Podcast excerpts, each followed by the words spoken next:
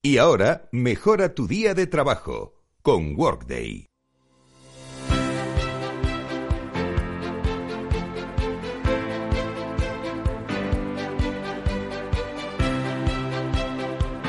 Capital, la Bolsa y la Vida, con Luis Vicente Muñoz. Y aquí de nuevo enfrentamos los desafíos de nuestro tiempo. Hoy vamos a abordar con Workday el desafío enorme de los directores financieros.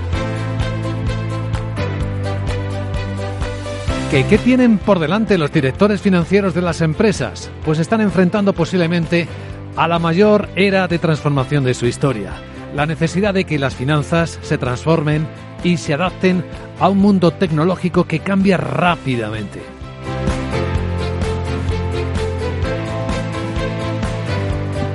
Bueno, cuando la incertidumbre es la norma, lo que funcionó en el pasado se vuelve irrelevante y si el director financiero debe abordar estos problemas ahora, debe hacerlo de otra manera. Aún así, nos encontramos con resistencias al cambio. En todas las organizaciones sucede, también entre los directores financieros.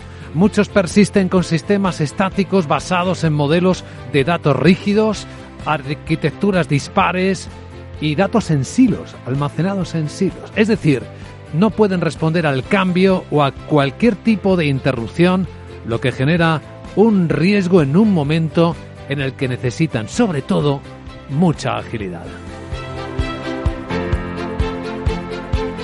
Así que en el desafío de nuestro tiempo, en la empresa, el director financiero debe dar un paso adelante donde negocio y dirección financiera vayan en la misma dirección, sean capaces juntos de democratizar el acceso a la información, hacer los datos accesibles y gracias a la tecnología dedicar más tiempo a las tareas estratégicas que a las transaccionales en la organización, es decir, ganar en eficiencia.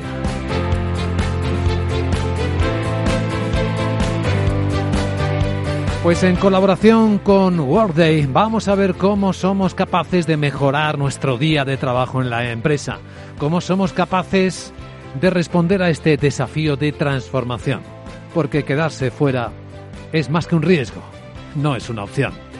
En Capital Radio damos la bienvenida a Adolfo Pellicer, Country Manager de Workday Iberia. ¿Cómo estás, querido Adolfo? Muy buenos días.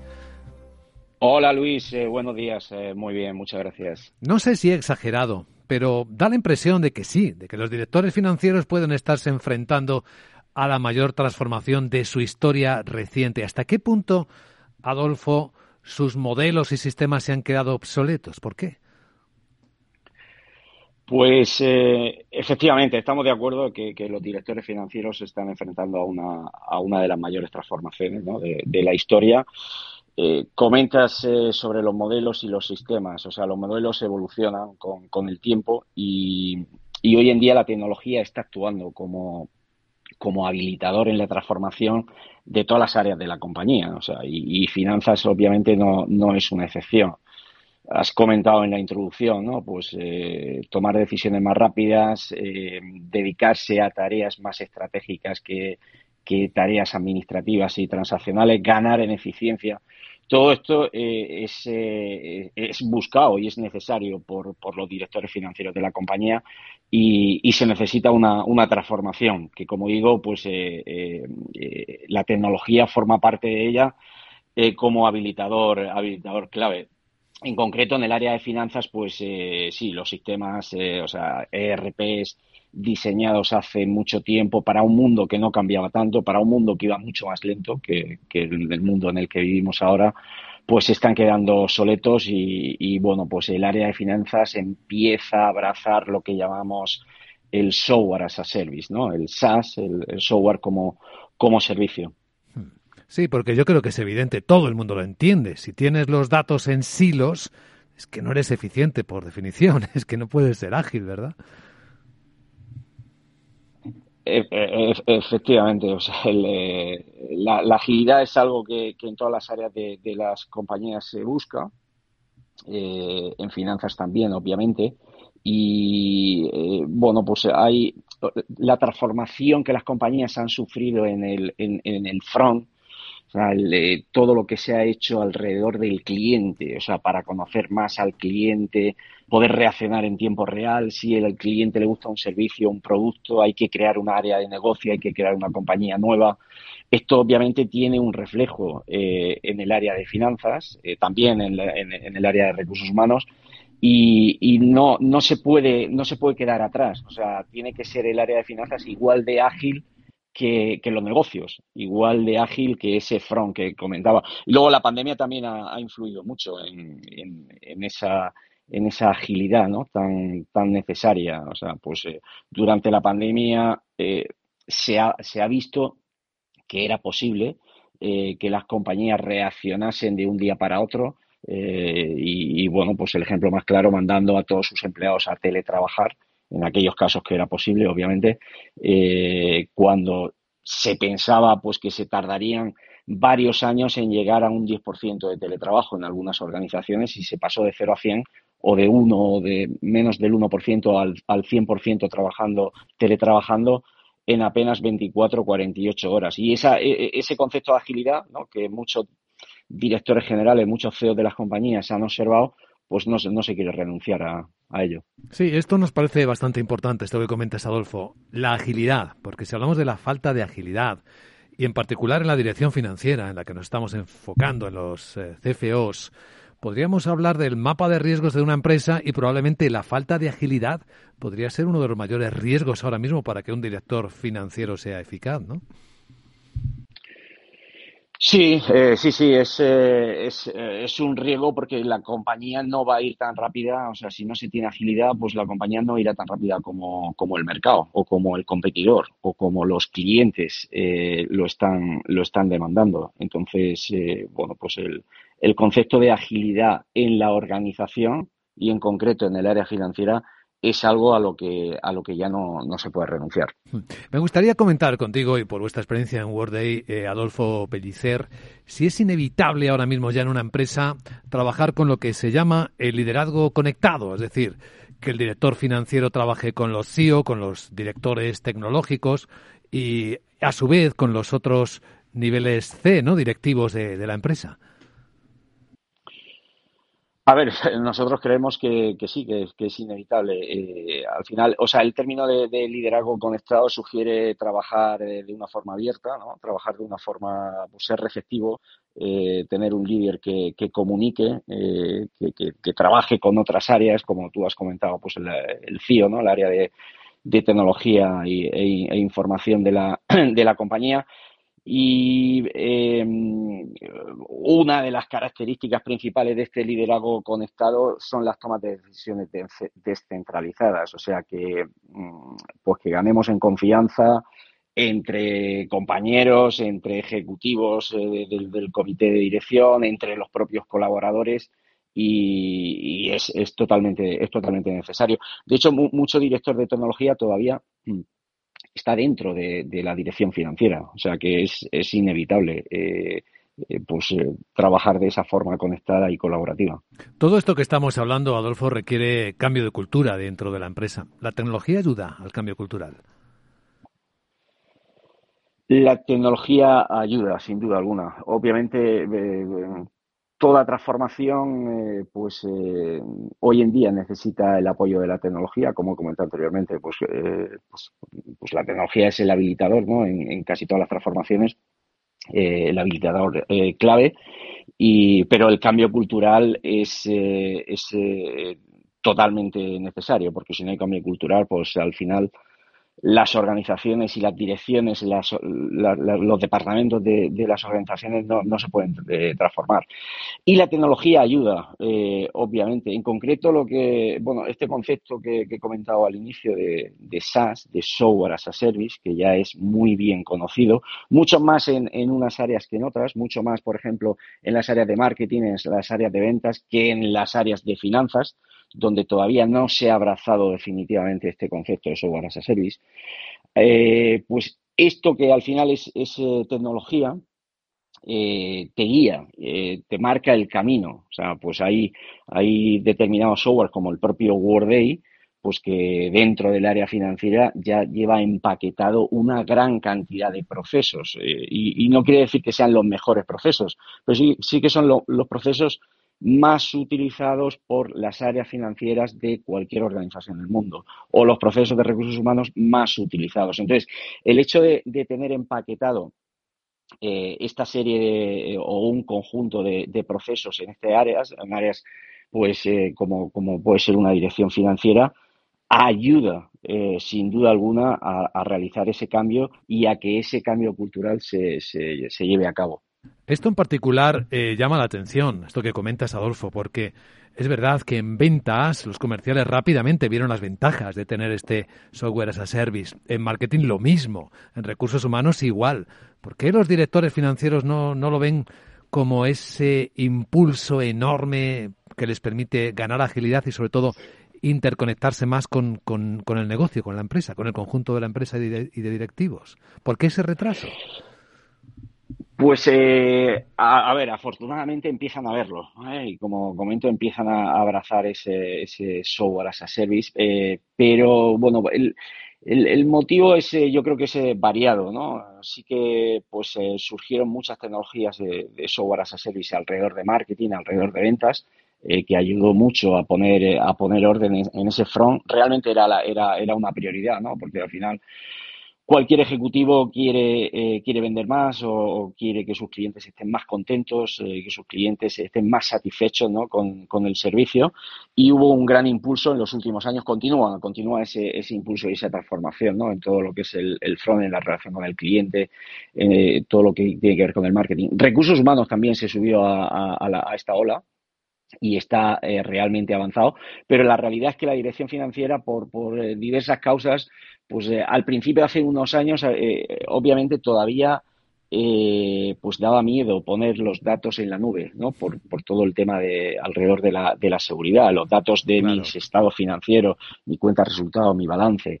pero bueno, afortunadamente eso, eso ya se va superando Obviamente es, la última eh, dirección eh, de las organizaciones que está abrazando esta, esta transformación y este eh, movimiento al, a la nube, a la nube nativa, a ese software as a service que, que comento. Sí. Em, hay desde luego una fuerza que impulsa estos cambios, esta transformación. Y es cuando, claro, los directores financieros se dan cuenta, se percatan que la planificación financiera clásica pues eh, ha muerto en combate, ¿no? Ahora mismo, si no tienes una empresa con lo que se denomina planificación dinámica, es decir, que puedas moverte con agilidad, es que no eres competitivo. Imagino que esto ya es una fuerza más que presente, ¿no? En las empresas se nota, ¿no? Cuando demandan este tipo de servicios los directores financieros. Sí, sí, sí. Esto se, esto se puso muy, eh, muy de manifiesto durante la pandemia. Eh, pues al final eh, la planificación que se hacía un día, al día siguiente ya no era válida. lo que planificábamos un viernes por la tarde, pues después del fin de semana, el lunes había que replanificar porque ya se había quedado antigua esa, esa planificación de hacía apenas eh, 48 horas, ¿no? Por, eh, bueno, por el impulso, por, por, los cambios que se estaban produciendo, por las noticias que, que llegaban en un mundo de tanta o en una situación de tanta de tanta incertidumbre. Entonces eh, sí que es cierto que eh, bueno obviamente la planificación financiera, la planificación del workforce eh, siguen siendo procesos muy importantes de, de las compañías, pero sí que la recurrencia está cambiando. O sea, ahora ya tener una planificación financiera anual eh, y, una, pues que, va acompañando el plan estratégico de la organización a dos, tres, cuatro años, pues eso está bien, hay que seguir teniéndolo, pero eh, debemos entrar en una recurrencia en la que estamos planificando de forma continua. Ya ni tan siquiera es válido el rolling forecast o el, rolling planning de, de una vez al trimestre, sino que, oye, pues el mundo cambia eh, de pronto eh, tenemos encima una guerra o una pandemia o un fenómeno meteorológico como fue Filomena hace hace algún año eh, y, pues ahora la, el, impacto ¿no? de, la, de la inflación absolutamente en, todo, en todas las organizaciones y hay que estar planificando de forma continua. Entonces, obviamente, esa recurrencia ha cambiado. Las tecnologías eh, anteriormente no estaban preparadas, ni las tecnologías ni las organizaciones, para realizar esta planificación de forma continua, pero ahora como hay un nuevo, un nuevo ERP, como hay nueva la tecnología en, en, este software as a service, pues esta planificación se está beneficiando de ello y efectivamente aquí hay un cambio muy, muy importante. Sí, dices bien, seguro que ahora mismo todos los directores financieros que puedan estar compartiendo, escuchando esta reflexión, lo sienten muy a flor de piel. La inflación está tocando los márgenes de las compañías, te obliga a cambiar la planificación porque aparecen gastos imprevistos o elevación de costes imprevistos. Pues cada día uno nuevo, qué decir, ¿no? Del pan nuestro de cada día en estos momentos en los que estamos manteniendo esta conversación. Y como se dice en la empresa, lo que no se puede medir eh, es, no se puede valorar, pues eh, hay que verlo todo, eh, no solo los números clásicos de la planificación, sino ahora mismo con la exigencia de, de, los ecosistemas y de la sociedad, las famosas estrategias ESG, ¿no?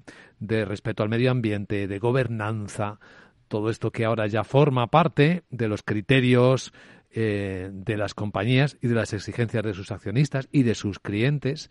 Eh, ¿Qué responsabilidad en esto, en esta medida, en esta gestión le toca al CFO, al director financiero, crees, Adelfo? Pues eh, todo se tiene que medir, efectivamente, como, como comentas, eh, en este mundo donde estamos hay que, hay que intentar eh, medir casi todo y eh, esta transformación a la que hace referencia, nuestra transformación sostenible, es no solamente del director financiero, es transversar a, toda la, a toda la compañía, pero obviamente sí que eh, toca eh, de forma muy importante a la dirección financiera. Lo primero, simplemente por, por el, reporte de información. O sea, al final, eh, pues el director financiero es el responsable de, publicar ¿no? esa información, tanto financiera como no, como no, como no financiera. Entonces, por un lado, eh, esa última milla ¿no? de creación del, del, reporte y la publicación y compartir ese, ese reporte, esas, eh, esas medidas, pues es una, es una responsabilidad que, normalmente está recayendo en la dirección financiera, pero no, no es la única. O sea, al final hay varias dimensiones que, que están impactando muy, muy de lleno en la transformación sostenible. Eh, como son pues los clientes, los empleados, la financiación, y eh, los reguladores que empiezan a actuar. Entonces, pues, por un lado, los reguladores eh, comienzan a actuar, como digo, y, bueno, pues eh, puede tener un impacto financiero en las, en las organizaciones. El tema de la financiación, si la organización no es sostenible, no puede acceder a determinado tipo de financiación eh, y, bueno, pues hay, hay eh, fondos que, que, están apoyando única y exclusivamente a empresas sostenibles. Y luego, un tema que no está 100% eh, con el director financiero, pero que también lo impacta, son tanto los clientes como los empleados. O sea, si em, no somos sostenibles, pues la, el precio de captar a un cliente eh, va a ser más alto. O sea, va a haber clientes que nos van a abandonar. Y con los empleados pasa exactamente lo mismo. O sea, si la empresa no es sostenible, pues eh, el, el, el, coste de atraer talento a la compañía o el coste de fidelizar talento también se va a incrementar y eso obviamente impacta en la caja de la compañía, impacta en, en la cuenta de resultados de la compañía. Y, por lo tanto la responsabilidad del CFO es eh, muy alta, o sea, en todo lo relacionado con, con la transformación sostenible pero entendiendo que, que, es una transformación que, que es transversal a, a, toda la compañía. La verdad es que está claro que esto es un desafío para los CFOs, para los directores financieros, y es una gran oportunidad. Me gustaría, Adolfo, preguntarte, además muy sinceramente, por tu experiencia, cuando hablas con los directores financieros de, de empresas, de las más importantes, de las medianas o de las pequeñas también, cuando comprenden que necesitan adoptar este cambio cultural, ser más ágiles, ser más eficientes, ¿lo sienten como una amenaza o sienten que pueden empoderarse utilizando la tecnología? ¿Cómo lo perciben? A ver, eh, o sea, eh, mi punto de vista es que sienten que sí, que, que, que, que pueden empoderarse, pero eh, sí que, eh, bueno, pues la gente por naturaleza al final el, el, el cambio cuesta a todo el mundo eh, y, y, bueno, los directores financieros, las direcciones financieras no son, no son, no son una excepción. Eh, si comparamos con otras áreas, anteriormente lo he comentado, pues eh, la dirección financiera está muy por detrás. Simplemente comparando con, con las transformaciones en, el, en la función de personas, en la función de recursos humanos, pues más del 70% de las compañías del Fortune 50 han realizado ya esa transformación y están en el software as a service. Eh, si visualizamos España, eh, y vemos la gran compañía, eh, más del 50% también lo ha hecho. Pero si esos, eh, ese análisis lo llevamos a la función financiera, los números no pasan de un cuarto de estas referencias que, te acabo de que te acabo de compartir. Entonces, yo siento que, o sea, las direcciones financieras y los directores financieros tienen claro que tener acceso a, a la información en tiempo real en el momento en el que necesitamos la información para tomar decisiones. Eh, al final todo esto va en beneficio de la, de la corporación y empodera, empodera al CCO y no solamente al CCO, o sea, al, resto de ejecutivos y súper importante, al resto de empleados. Eh, o sea, al final si, si los empleados tienen acceso a la información en el momento en el que la necesitan para tomar sus decisiones del día a día, pues eh, estás generando una cultura en la que pones el empleado en el centro tanto en el área de finanzas como en todas las áreas de la, de la compañía, que tiene un impacto muy, muy positivo para las compañías, tanto compañías grandes como compañías eh, medianas. Sí, sí. Y estamos hablando casi todo el tiempo de empresas que pueden mejorar, que tienen esa capacidad a partir de esta transformación del director financiero, pero en empresas emergentes es igual, ¿no? Eh, eh, totalmente. Ahí, eh, bueno, pues no hay tanta reticencia al cambio hmm. y, bueno, pues muchas compañías, todas estas compañías emergentes son, son nativos digitales y, bueno, pues esa relación con la tecnología está muy desde el inicio de la, de la, de la creación de, la idea, ¿no? De, negocio y, bueno, pues ahí van directamente ya ese software as a service. No tienen como la herencia, ¿no? Ese, ese ERP eh, un tanto obsoleto, pues no, no forma parte de esas compañías. Pues esta es una gran conversación sobre uno de los desafíos de nuestro tiempo, el de los directores financieros, para ser más ágiles, más eficientes. Y así yo creo que hemos contribuido a una oportunísima reflexión con Adolfo Pellicer, Country Manager de Workday Iberia, que nos acompaña en esta serie de programas sobre los grandes desafíos tecnológicos de nuestro tiempo en las empresas con el objetivo de mejorar nuestro día en el trabajo, en la empresa. Gracias Adolfo, nos vemos, un saludo cordial. Bien.